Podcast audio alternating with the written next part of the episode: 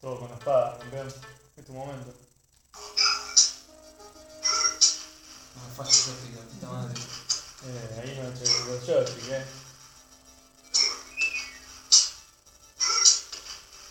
Un chabón que Ah, sí, claro. otra vez en prisión, boludo. No.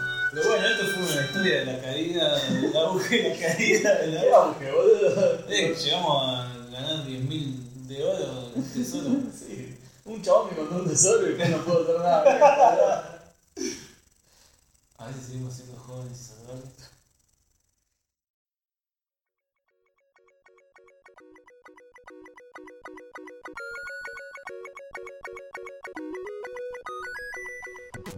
Buenas eh, tardes, lo que sea que sea cuando estén escuchando esto.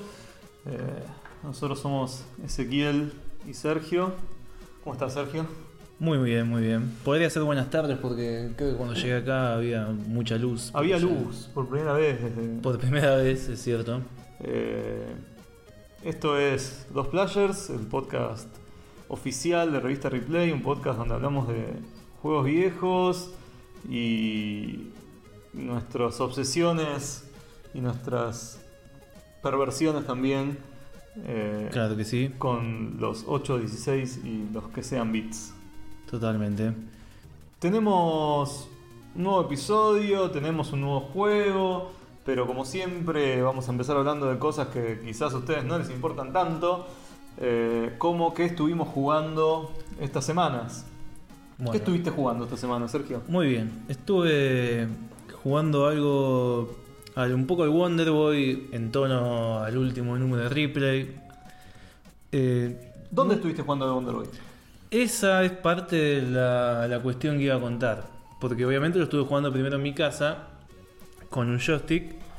Y me di cuenta que me estaba gustando bastante esta cuestión de ver hasta dónde llegaba, puntajes y todo eso. Y me di cuenta que, como dice en tu nota, eh, tiene una, una mecánica de juego muy pulida. o sea, muy es, es perfecta. La mecánica del juego esa de, del Wonder Boy es como perfecto. No, es un juego que tiene un, un timing. Claro, es, Creo que esa es la palabra que timing, define, exactamente. que Eso uno- es lo que- Una vez que, que los controles y que el mundo y que todo eso entendiste dónde estás, estás atravesando ese mundo. Estás, estás completamente sumergido en la velocidad que avanzás y lo que hay que esquivar y lo que hay que hacer mierda. Sí, totalmente. Me, me di cuenta, nunca fui a jugarlo mucho. Y me di cuenta de eso que decías vos, contabas en la nota, del timing, que es tal cual. Porque, no sé, llegué, como que me di cuenta jugando en mi casa. Llego tranquilamente a pasar el, como lo que sería el primer boss. Después ya se me empieza a complicar porque no tengo tan, eh, no tengo tan en mente la, los niveles pero es eso, me, me di cuenta de esa cuestión del timing, de la mecánica, que es casi nada, es una obra perfecta. Es un juego que, a diferencia de otros por ahí de arcade, se nota mucho la diferencia cuando la jugás en un multijuegos o, o en un- Exactamente, o en un emulador exactamente. Porque tiene un frame rate que te puede cambiar todo. a eso iba, porque estuve jugando eh, en mi casa con un joystick como un emulador de mame. Después lo jugué en la comunidad del sótano, llevaron eh, un arcade stick que tenía igual un mame, pero ya los controles son distintos. Todavía no lo jugué en, arc- en arcade, en arcade, o sea, en la placa de juego.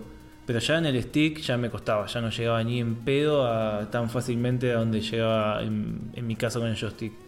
Eh, y en el arcade tendría que ir a algún lugar y, y- y testearlo.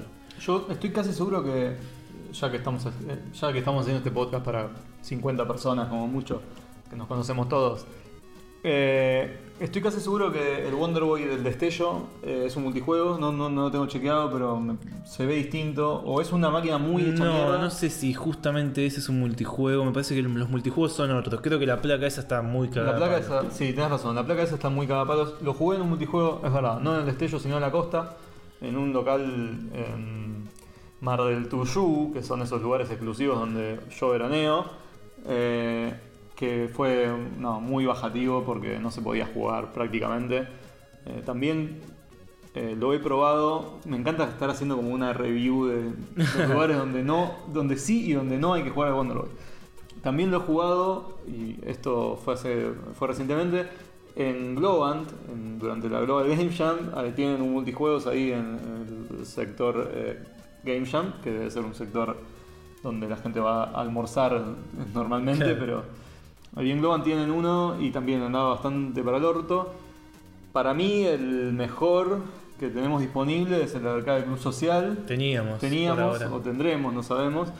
Eh, ahí se jugaba muy buen Wonder Boy y he visto los las mejores partidas de Wonder Boy Eh, en, ah, ese, sí. en ese local. Hasta ahora la mejor partida de Wonderboy que vi fue cuando hicimos una- un evento ahí en el arcade.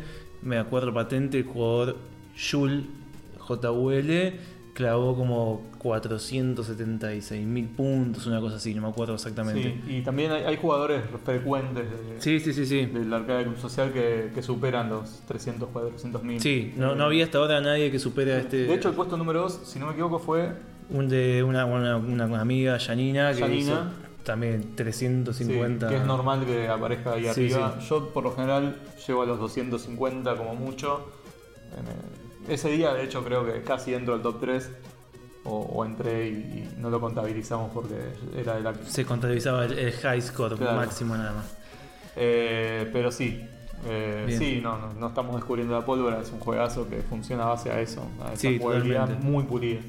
Eh, y para cerrar un poco con el Wonder Boy y contar otra cosita más. A veces parece que uno peca de purista por decir no, hay que jugar en el hardware original.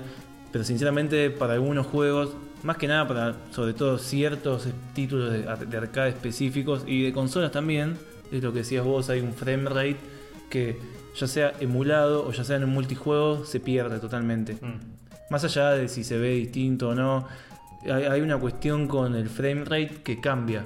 Sí, Es para que juega bien o para que tiene eh, estudiado el juego, te das cuenta al toque. Como que va más rápido o que hay Sí. algo que es distinto. En el caso de Wonder Boy, yo mencioné muy al pasar la nota, tiene un port a, em, a Master System muy bueno, eh, que incluso emulado te da un poco la, misma sensación del arcade. Eso también, los buenos ports son, son siempre muy, muy importantes. Sí, totalmente. Bien, vos qué estuviste jugando, si pudiste estar jugando. Yo eh, estuve.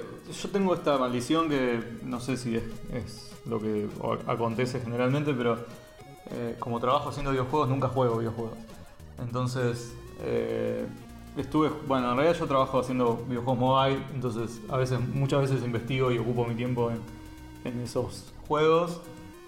que por cierto, yo defiendo mucho y, y creo que tienen algo de, de los juegos retro que no tienen ya los juegos de consola actuales. Esta cuestión de sesiones de juego cortas, bueno, más que nada el arcade, ¿no? Claro, Eh, esta monetización asesina con la que tenés que luchar. es verdad, no había pensado Sí, eso. sí, uno, eh, los juegos de arcade están hechos para que. Son difíciles, están hechos para que pierdas porque necesitan que metas fichas. En el caso de los juegos mobile, eh, hay una infraestructura capitalista asesina que, que te quiere sacar plata y que claramente si pagas muchas veces tenés ventajas. Igual los juegos que están bien diseñados no tienen eso. Justamente lo que te venden estos juegos es tiempo, o sea, si vos querés hacer las cosas rápido, te las, las puedes comprar. Claro, Y si las querés hacer sin pagar, solamente tenés que dedicar básicamente tu vida y entregarle tu alma a esa aplicación. Eh, estuve jugando mucho Brawl Star, que es un, un hitazo ahora que salió para mobile, de los creadores del Crash Royale, eh, que es una suerte de MOBA eh, mobile. Hay muchos juegos así, pero este creo que es el primero que funciona, muy entretenido. Eh, tenía algo de el, em, del General Chaos. Cuando Bien. lo vi y estuvimos analizándolo ahí en el laburo, mencioné este, este juego que me mostraste el otro día, pues es eso, ¿no? Como 3 contra 3 y dársela a los tiros. Pero bueno, esto es un juego multijugador. Pero tenía algo de ese lugar de un pequeño Battlefield, ¿no? Y Claro. dársela entre distintas habilidades. distintas habilidades y dársela entre, entre tres jugadores. 3 contra 3. Eh, y estuve jugando mucho eh, en, la otra, en el otro extremo, o sea, como de, de los juegos mobile así súper modernos este- lanzados este año o el año pasado. Estuve jugando mucho rol estos días. Eh, yo juego mucho Dungeons and Dragons. Eh, me gusta decirlo así, Dungeons, no Dungeons and Dragons, sino Bien. Dungeons. Eh, yo dirijo rol, tengo una, una, una campaña que ya lleva 5 años a cumplir. Es una gran, o sea, es- de, de esas campañas que no se terminan nunca, esta la estamos por terminar, es como un hito entre todos nosotros y, y bueno, nada, es como contar una gran historia eh, colectivamente y, y disfrutar un poco de, de la jugabilidad que tienen los juegos de rol, que es muy amplia y muy variada. ¿Están en, ¿Usan algún escenario? algún No, el setting es mío. Tomé algunas cosas, obviamente, cre- cre- crear todo de cero es, es muy laborioso, pero este setting es mío. eh, que plan- planifico seguir usándolo. Es medio raro eso, porque vos pensás que yo eh, armé un setting y creé una historia para mí Con- y cuatro personas más. Claro, con setting te referís a un mundo. claro, un mundo con sus personajes, con sus dioses, con su geografía, con- Claro, con sus facciones, o sea, es como. eh, nada, eso, como ponerte a hacer vos el laburo que hace Wizard of the Coast cuando genera. eh, Claro. eh, no sé.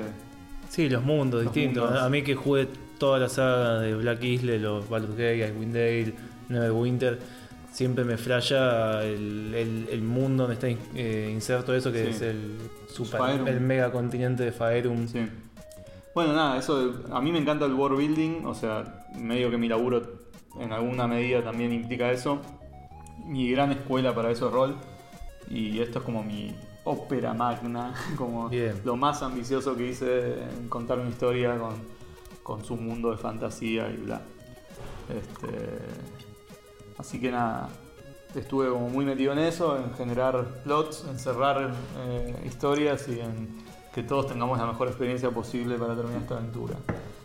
Eh, no descarto en algún momento hacer un podcast sobre rol porque me parece que hay poca cultura. Hoy justo lo discutía en Twitter con, algunos de mis contactos o lo tiré ahí para, para charlar.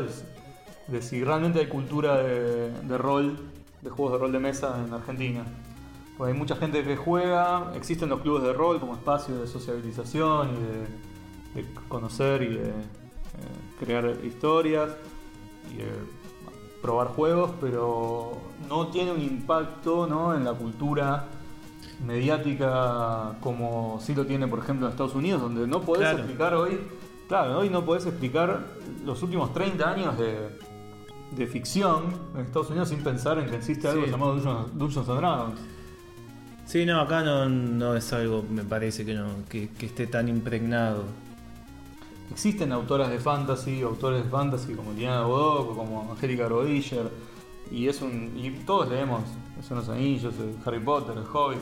O sea, tenemos, estamos muy empapados en esa literatura, existe como ese público, pero no es algo que ha terminado de calar en la cultura popular argentina. No, no, no, lamentablemente. Lamentablemente, yo creo que ahí hay una pata para hacer una industria cultural importante y no sé, nadie sabe bien cómo. O sea, es como eh, un llamamiento a los nerds a que tomemos el poder. Basta de ficciones de polka, ¿entendés? Basta de mi mamá se fue de viaje o mi papá es un pelotudo. Claro, que sea mi papá es un ogro. Claro, exacto, claramente. ¿No te imaginas a Franchella como ogro? Un toque, ¿no? Sí, totalmente. Y bueno, ahora está muy de moda el true crime y está muy de moda esto de contar las vidas de los asesinos en serie o de los criminales, ¿no? Como la historia de un clan, el ángel. Esas cosas que están muy bien y las aplaudo y las celebro. Me parece que, que es nuestra responsabilidad como gordos eh, llenos de granos del pasado, del presente y del futuro llevar un poco también esa narrativa. También es muy es distinto. Es más, es más fácil hacer una película ambientada en los 60 con un asesino eh, Claro, que, sí. Que una película de orcos. que meter ahí orcos. Bueno, pero algo se puede hacer. No sé, estoy como, como pensando en eso. Pero bueno, dijimos que íbamos a meter chivo de la replay que ya sale, eh, que probablemente cuando este podcast salga publicado ya va a estar en la calle. Y no lo hicimos, y ya medio que esta introducción está bastante larga. Pero queremos decir algo así como para que la gente se quede muy manija y vaya a comprar a la revista. Y con vaya quiero decir que nos contacte para que se la llevemos. porque- Totalmente. Yo voy, se la llevo, lo que sea, no hay problema. ¿Qué tenemos en este número? Tenemos- Plato fuerte. Ana María. Un nombre nada más. ¿Quién es No- Ana María? Ana María es la mujer detrás de todas las marquesinas que existieron para arcades en nuestro país. Es Me la jodiendo que le hicimos una entrevista a Ana María. No, no te estoy jodiendo. No Sí, sabes lo que fue. razón, no sabes yo- lo que fue y sí sabes en realidad. Sí, yo estuve ahí, tenés razón, me olvidé. Totalmente. No, Ana María es, eh, es la prócer, por así decirlo, de la industria del videojuego en Argentina porque es imposible de pensar eh, la industria del videojuego sin, sin ella. Todos los, todos los, arcades de nuestro país llevaron, y de países eh, limítrofes, llevaron marquesinas de ella. Hay algo que a mí me llama la atención es que a veces cuando se piensa en la industria del videojuego, sobre todo hoy en día que quizás hay más empuje, como que no se piensa en esta cuestión del arcade, sobre todo en Argentina, como que se piensa, bueno, acá no, nada, era todo, todas las máquinas afuera. Sí, que como sí. si hubiera arrancado en el año 2005, 2007, cuando empezaron a haber desarrollos acá. Claro, pero no, el hubo, Argentum, ponele. pero no, hubo todo un desarrollo detrás de arcades que está bien, el Galaga no era argentino, pero todo lo que implicaba tener una placa de Galaga andando, es decir, un gabinete, unas palancas, unos botones, significaba tener todo un, motorizar toda una industria acá. Ustedes piensen, ¿por qué hay botones acá en Argentina que tienen las formas más falopas que se te ocurran? Triangulitos, rombos, lo que sea. Tienen esa forma porque lo hacían acá. O sea, hacían esos, sí, hacían esos botones super falopa con todas esas formas bizarras, esos que eran circulitos divididos como, era como un círculo en tres, porque lo hacían acá. O sea, esos, esos botones no los conseguías en China. En China te hacían el, el botón circular, el común. Acá hacían toda esa falopeada porque tenían que hacerlo como podían, no sé. Sí, hay, hay- y de hecho lo interesante es eso, no es como podían, sino que probablemente hay razones detrás de eso y por qué podían hacerlo de esa manera y no de otra. Y ya entramos como en el proselitismo de replay a full. ¿eh? Yo arranqué con el llamamiento a los ñoños y, y metimos acá también, metimos pata. Pero bueno, nada, de esto vivimos y vayan a comprar la revista y a continuación sí, prometemos hablar de juego de la fecha.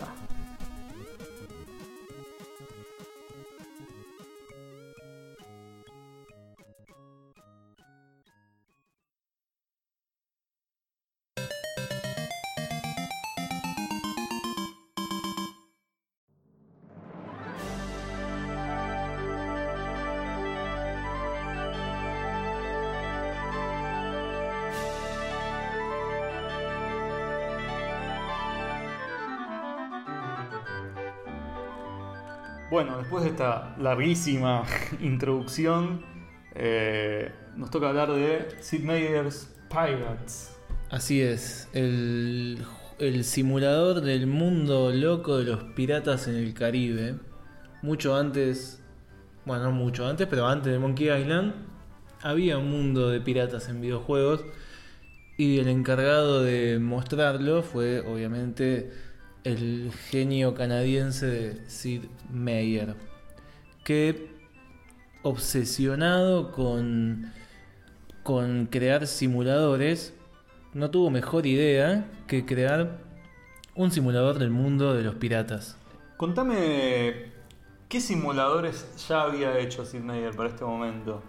Y ya había hecho varios simuladores de vuelo eh, y algunos de, de, de manejo.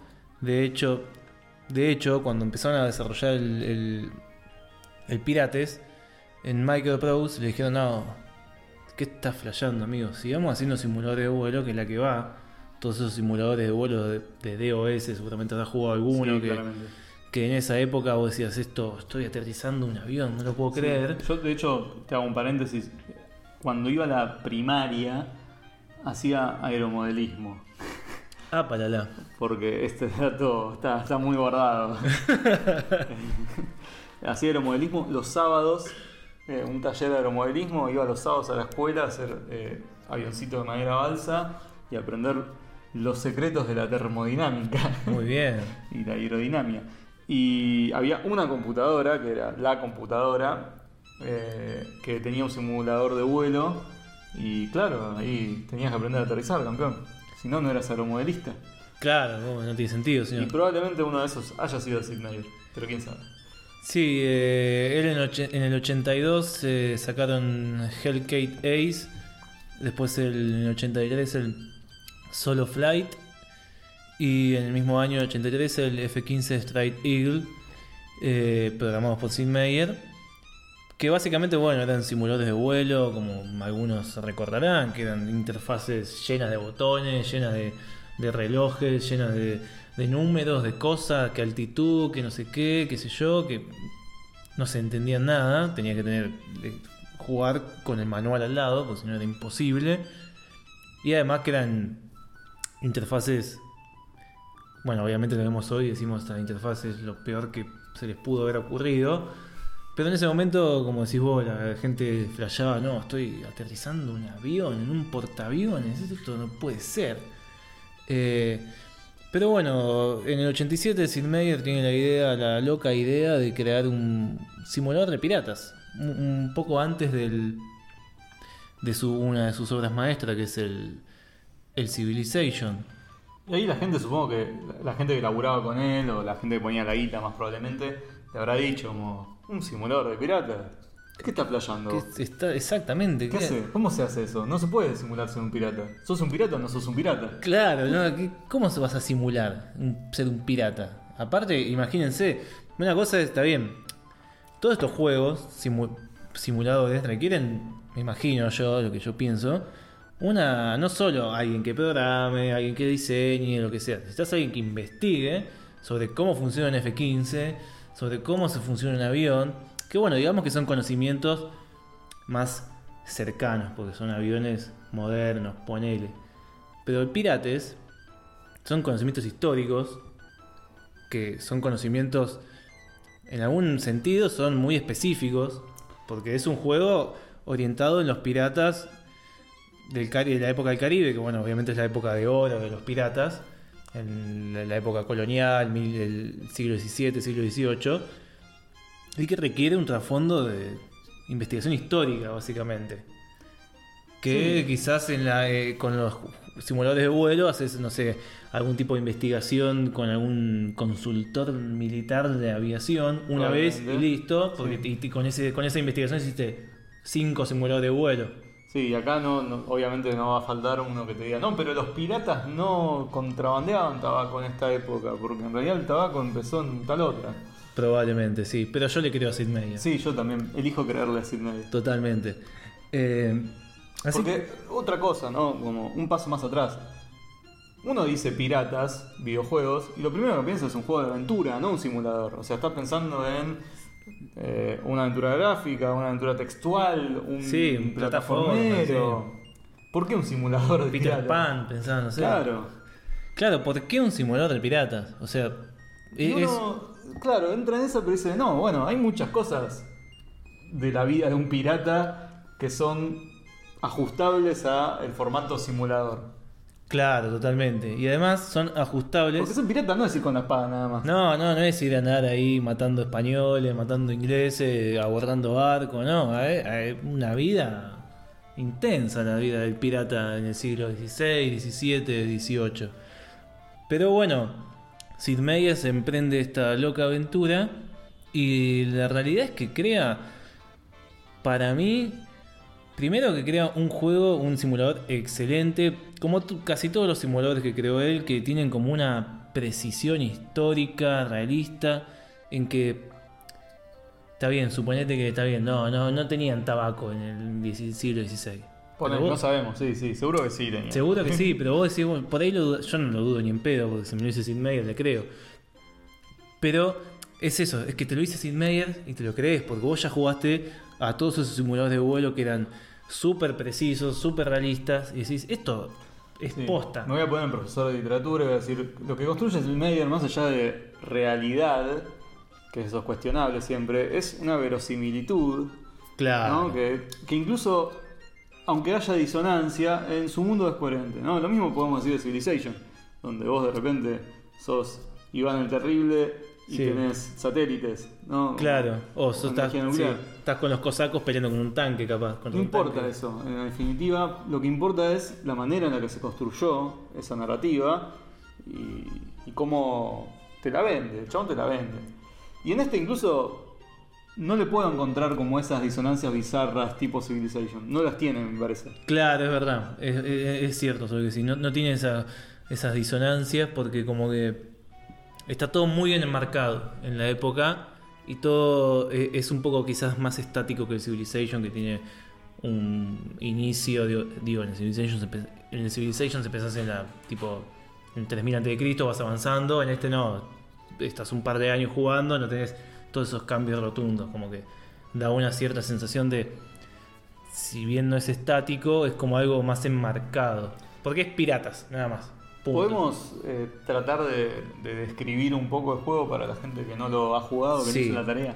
Eh, lo que tiene de bueno este juego es que para mí es un antecesor completamente de todo lo que serían los juegos eh, sandbox, son los que se dicen, como Sí. el GTA y todos eso, esos juegos, en que es un mundo abierto, completamente abierto, enmarcado en geográficamente en lo que sería el Caribe las y parte de las Antillas, o sea, parte de Centroamérica, las islas del Caribe y las islas de las Antillas. Ahí se, se emplaza el juego. Vos te vas moviendo a través de ese mundo. Tenés lo que tiene de, de- es lo que para mí me parece los juegos más interesantes es que no es una mecánica de juego, no es que vos ves Sí. siempre el juego de una manera. Es una combinación de Es una- mecánicas. exactamente. que la realidad es que son todas bastante divertidas. O sea, no, no hay ninguna que digas que embole tener que hacer esto. Claro. Pasa mucho en, en juegos que mezclan mecánicas, ¿no? Que, que hay una que la neces tenés que, que acceder a esa mecánica, tenés que hacer eso para progresar. Y es un embole. Y es un embole y te la tenés que fumar porque tenés que hacerlo. Acá me parece que todas conviven muy bien. Claro, acá la, la mecánica principal del juego es, vos ves desde como una, desde, vos ves el bar- tu barquito en el medio del océano, Una vista isométrica. una vista isométrica, digamos. Más o menos. Sí, no, no, no sería isométrica, no sé cómo sería esa vista, pero digamos que tipo tercera persona, ponele, no. Lo ves desde arriba, no sé, me ocurre otra manera de explicarlo. Eh, no es, Sí. no isométrica. Eh. Si los que jugaron, por ejemplo, el Monkey Island 3, Exactamente. eh, Monkey Island 3, la parte en que vas en, en el barco antes de abordarlos y cagarte insultos, se la chorearon de este juego.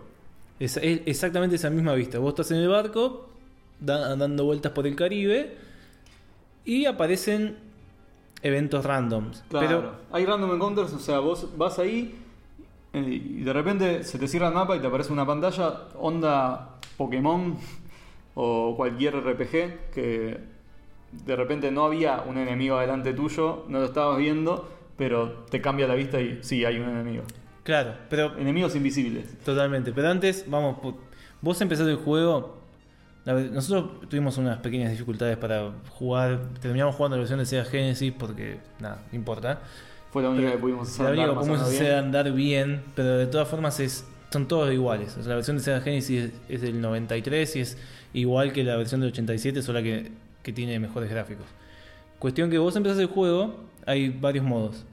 Podés empezar una carrera de pirata, podés empezar una carrera de pirata histórico, y ahí te da para elegir, no sé, eh, Francis Drake, o, o- ahora no me acuerdo cuáles, pero varios piratas históricos. Nosotros eh, jugamos eh, una carrera de pirata y una vez vos elegís la carrera de pirata y te da tipo de seis periodos históricos distintos. Que van desde el, desde el 1600 hasta el... 1500, De 1500, ¿no? sí, no, de 1520 al 1680, que es como la última época. Que depende del periodo histórico que vos elijas, en el mapa van a haber más colonias españolas o menos colonias españolas. Como que esa es el, la variación. Porque como es un juego histórico, es el momento en que España llega a América, conquista, conquista y, y crea y funda colonias. O sea, va del momento en que España está en pleno auge al momento en que España empieza a decaer. Entonces tenés cuatro potencias: España, Holanda, Francia e Inglaterra. Vos elegís tu pirata, creas un pirata, elegís el periodo histórico, le pones el nombre a tu pirata y tenés varias skills también. Porque tiene todo, ves, por esto son las mecánicas distintas. Es medio RPG en algunas cosas. En algunas cosas tiene mecánicas de RPG. tenés eh, skills que son desde pelea con espada, desde navegación, desde eh, ataque en barco, combate naval, carisma y levante, por así decirlo, y creo que ninguna más. Vos creas ahí, bueno, y empezás el juego, y ahí empezás el juego. Empezás el juego con que vos, depende de la, la skill que hayas elegido, te das una intro distinto. Si vos el- Nosotros habíamos, elegimos la astucia y palabra, discurso, speech. eh, y como éramos una suerte de. Noble. Sí, o sea, como elegimos una, una skill no muy pirata, quizás, Claro. no la más pirata de todas. Eh, tuvimos un, un origin, para usar un término así, medio Dragon Age extemporáneo, eh, en el cual teníamos unas tierras con una familia que, se había hecho rica en las colonias y medio mm, un carpetazo nos había sacado todas las propiedades injustamente y entonces nos, nos tuvimos que dedicar a la. Piratería. Y bien, bueno, ahí empezás y lo que te dice básicamente es que te empezás, te metes por A o por B, entras en el mundo de la piratería y, y la tripulación te insta a que te rebeles. Claro, hay como un inicio ¿no? en que vos sos un pirata más en un barco y tu aventura empieza cuando el resto de la tripulación dice, che, está todo mal con este capitán, queremos que vos seas el nuevo capitán, andá y pelea con el viejo capitán. Claro. Y ahí empieza el juego donde vos... Arranca con un duelo. Arranca con un duelo que es la primera mecánica que conocemos del juego, que es el duelo de espada. En la versión original de DOS del 87, que tenía tres resoluciones, CGA, eh, Tandy o EGA, que ni siquiera era VGA, EGA son creo que 16 colores, me parece o menos. Eh, en la versión original de DOS nosotros no anduvo esa versión, pero el tema es que usaba el pad numérico. Y, no- y los notebooks No tienen pad no tienen numérico. numérico, poco podían saberlo. Es decir, y compañía en el año 87, pero bueno, no, hoy no era viable. Entonces, eh, el sistema de combate es eh, medio. Es complejo, pero una vez que lo entendés eh, es fácil. Pero bueno, eh, si no tenés un Ni hablar numérico, Que, ni hablar que no se podía configurar el teclado, o sea, por si Eso. ustedes están pensando estos pelotudos, o sea, Configurar, no, configurar no, no no existe. existía. eh, eh, vos tenés una. Estás atacando con la espada y bueno, tenés distintos movimientos. Tipo, le pegás en la cabeza, en el pecho o en las partes bajas. Te cubrís arriba, abajo, al medio y te mueves atrás o adelante. Y así tenés que, bueno, matar espadazos a tu contrincante. Que en realidad, perdón que te, que te interrumpa y que te corrija, nunca matás a nadie No, en este es juego. verdad. Eso es muy interesante. O sea, es una onda. A ver, ¿por qué lo señalo? Porque hoy hacen este juego y fija que ese combate termina con que le cortan la cabeza al capitán y Sale sangre por por todos lados y abajo un tiburón se lo morfa y el tiburón le hace fuck you. O sea, siempre eh, creo que este juego tiene como un encanto medio bobo, medio inocentón, que incluso los piratas...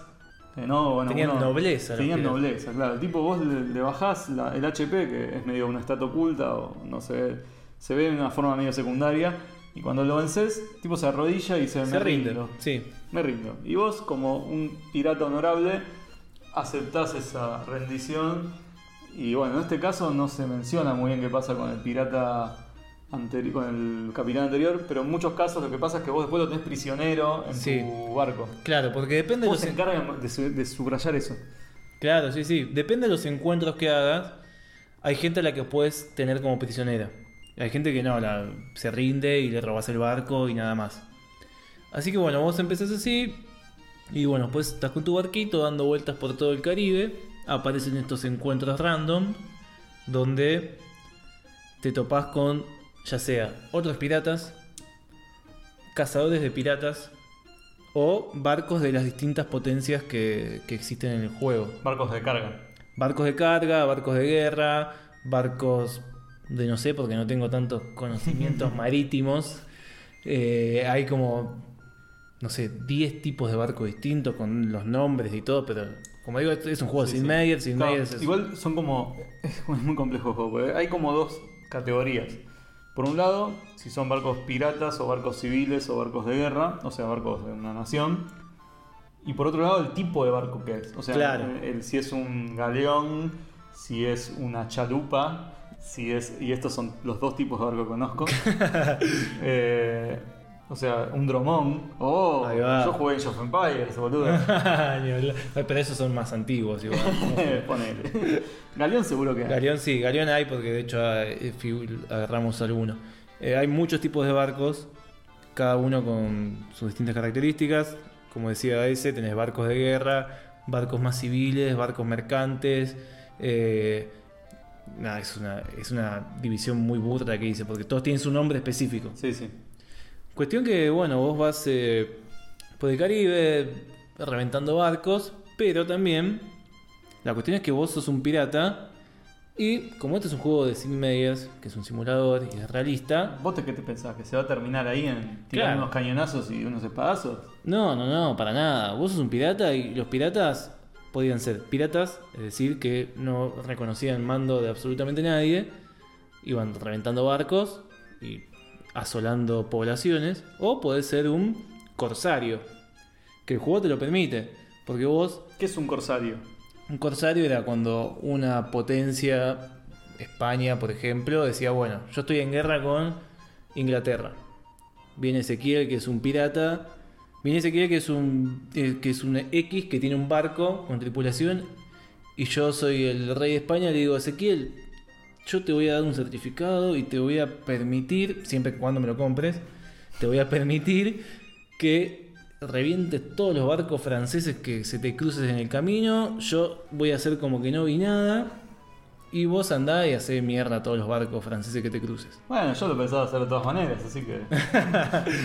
Así que vos podés eh, transformarte en un corsario porque en el juego no es que solo hay mapas y barcos y encuentros random, sino que tenés las distintas colonias.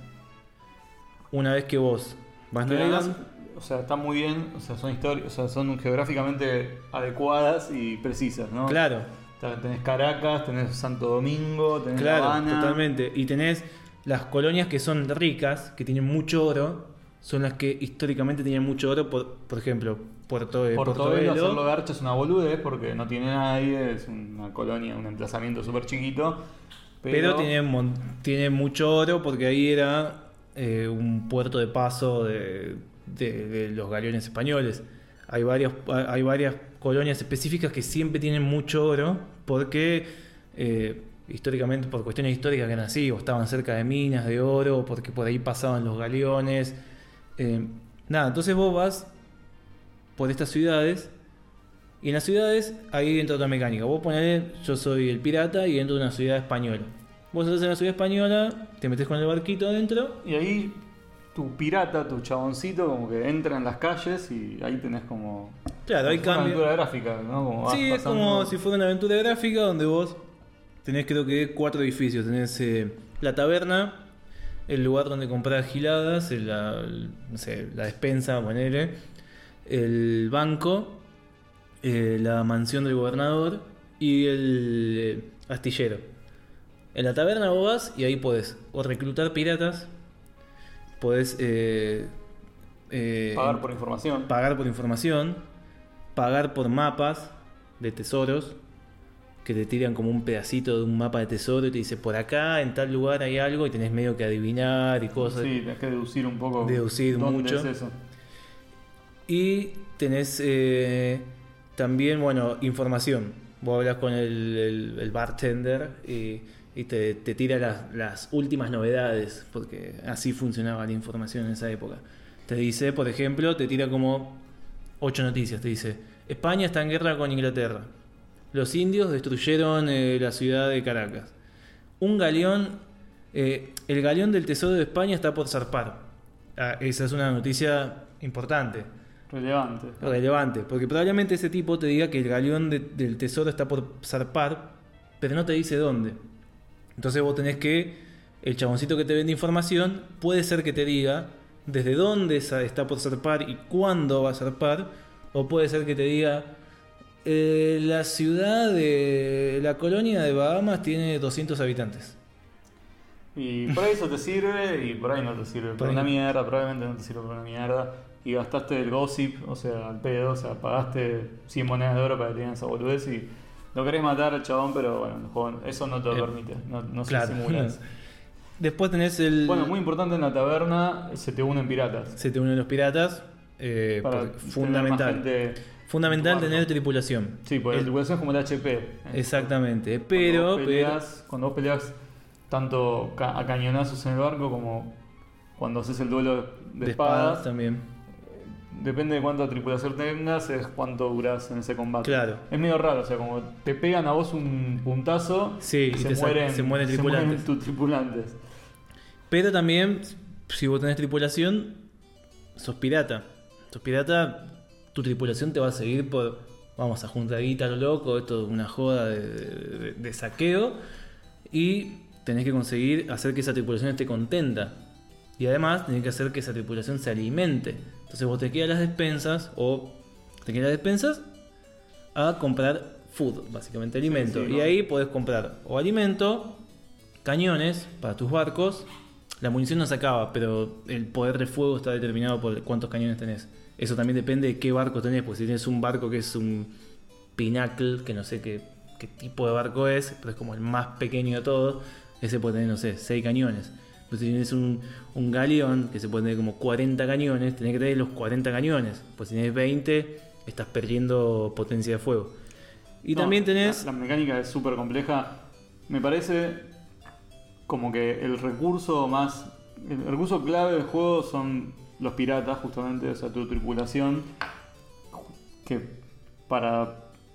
o sea, tener mucha tripulación te permite durar más en, En las peleas, combates, sí. en cualquier combate, en poder saquear ciudades, que es algo que probablemente en un ratito hablemos.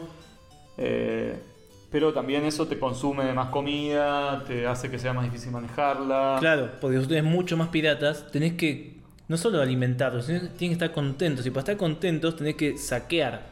Porque vos cuando saqueas un barco, eh, repartís el botín Claro, los piratas se quedan con, con una tajada. con una tajada. Entonces vos tenés que tener contentos a estos piratas. Otro recurso que hay en, en los juegos son los... eh, depende de la versión.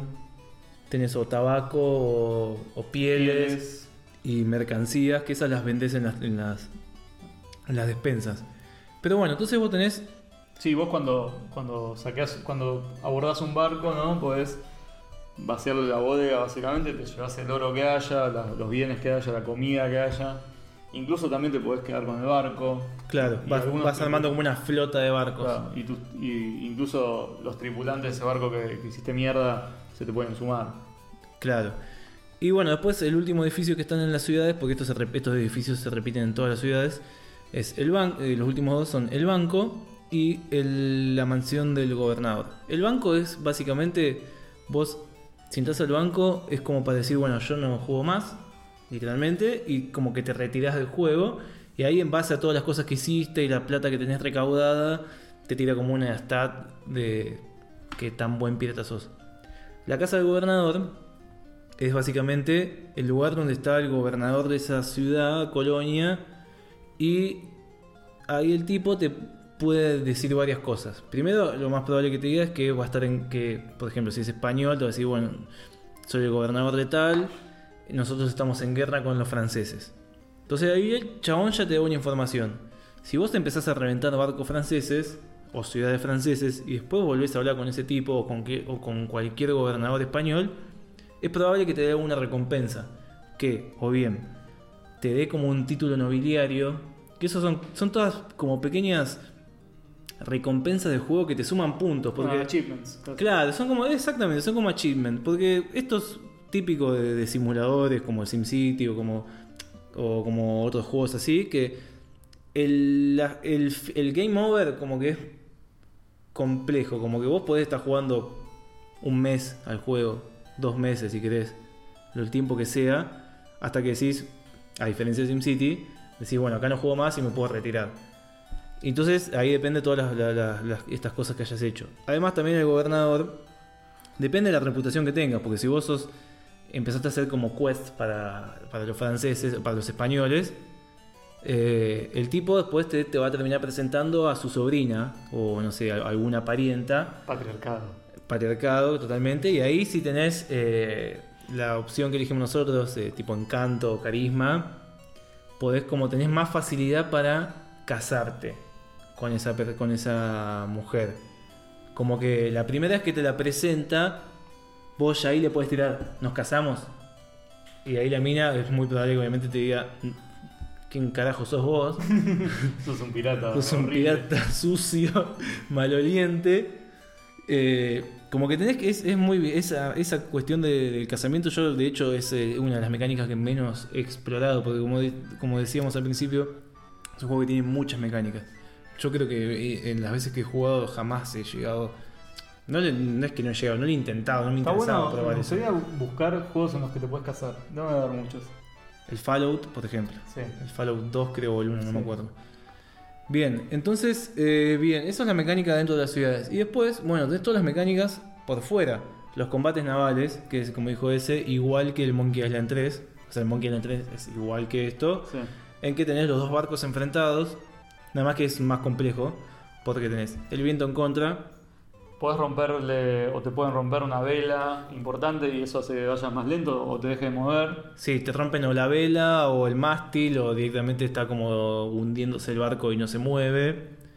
Eh, entonces es el, el tema del viento en, las- en los combates navales es, lo- Fundamental. es fundamental porque por ahí no, no hay forma de que llegues a tu enemigo porque el chabón está... Vos estás con el viento en contra y no podés... Después tenés otras mecánicas que son las más interesantes, la de saquear ciudades. Como hay bocha de ciudades, debe haber como más de 30 ciudades. Entonces, tu objetivo, como buen pirata, es muchas veces saquear esas ciudades. Y hay dos maneras de hacerlo. Hay dos maneras. Una que es como el combate naval. Una que es como el combate naval. cañonazo limpio. Y después otra que es medio. Sí, estrategia. es- es lo muy raro, es medio a simple vista muy falopa, es muy, es muy complicado porque tenés que tener mucha tripulación. Ahí es donde entra en juego la tripulación. O sea, vos podés desembarcar y bajar a los soldados, a los piratas para saquearla desde Sí, tierra. vos podés. O te acercás a la ciudad y cuando vos te acercás a una ciudad te dice, te da un par de opciones como entrar a la ciudad, atacar, no sé qué. Elegís atacar y ahí te entra como el menú de nuevo combate naval. Y si y bueno, tenés que cagar a cañonazos el fuerte. Que en realidad te puedes mandar directo contra el fuerte. Y ahí como que lo abordás al fuerte.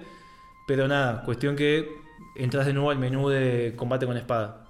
Y la otra mecánica es como que desembarcás, te metes en la ciudad y entra como una especie de combate de estrategia por turnos medio raro, muy complicado. Tenés que tener muchos piratas y tus piratas tienen que estar bien armados porque nada, por ahí Te viene la caballería y te viene la caballería y te recagan a trompadas básicamente. O sea, tiene hasta unidades para, ese, para esa mecánica que es súper accesoria.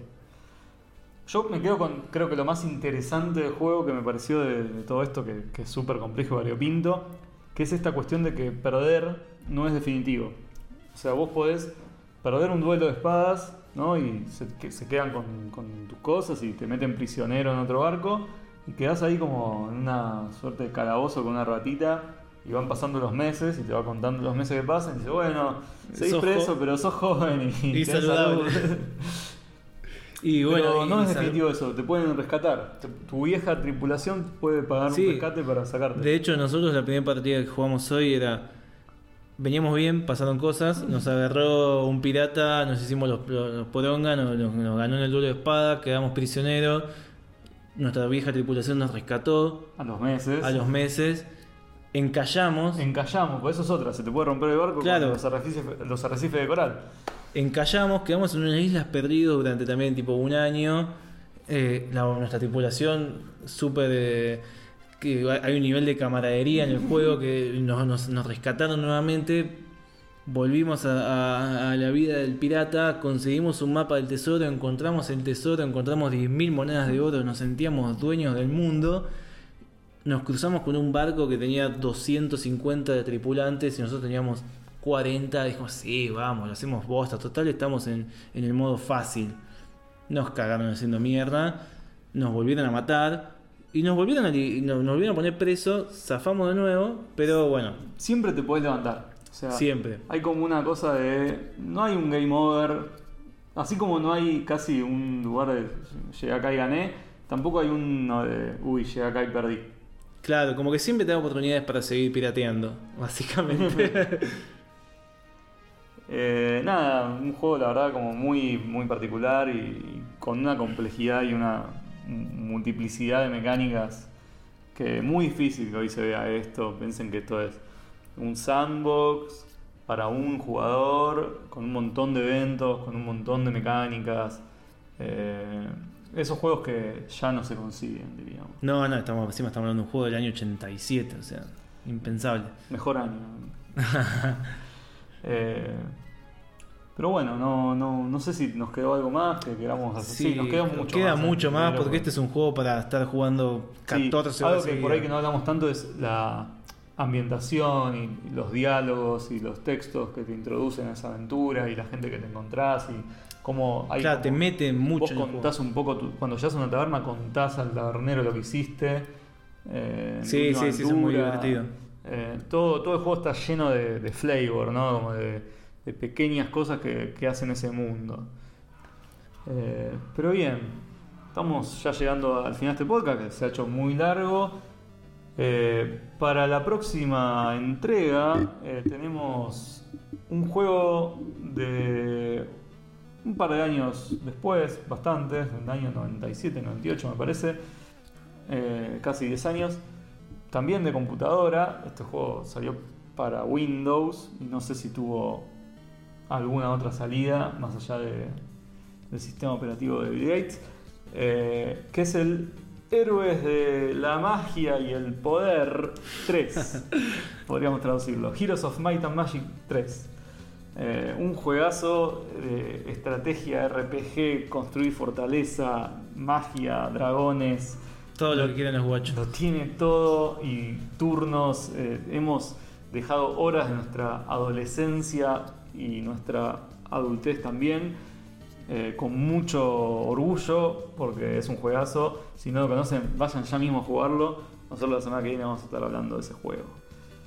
Sergio, eh, ¿algún mensaje para la audiencia? No, no, no. Por ahora creo que decimos. Yo tengo, pará, yo tengo un mensaje más que es: vayan y compren Replay 16. Contáctese con su proveedor de Replay urgente. Y ahora sí les decimos: Game over.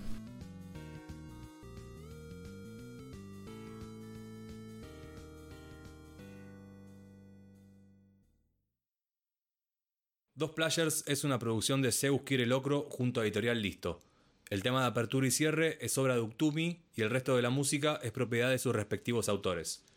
Si seguís manija con el retro gaming, buscanos en www.revistareplay.com.ar.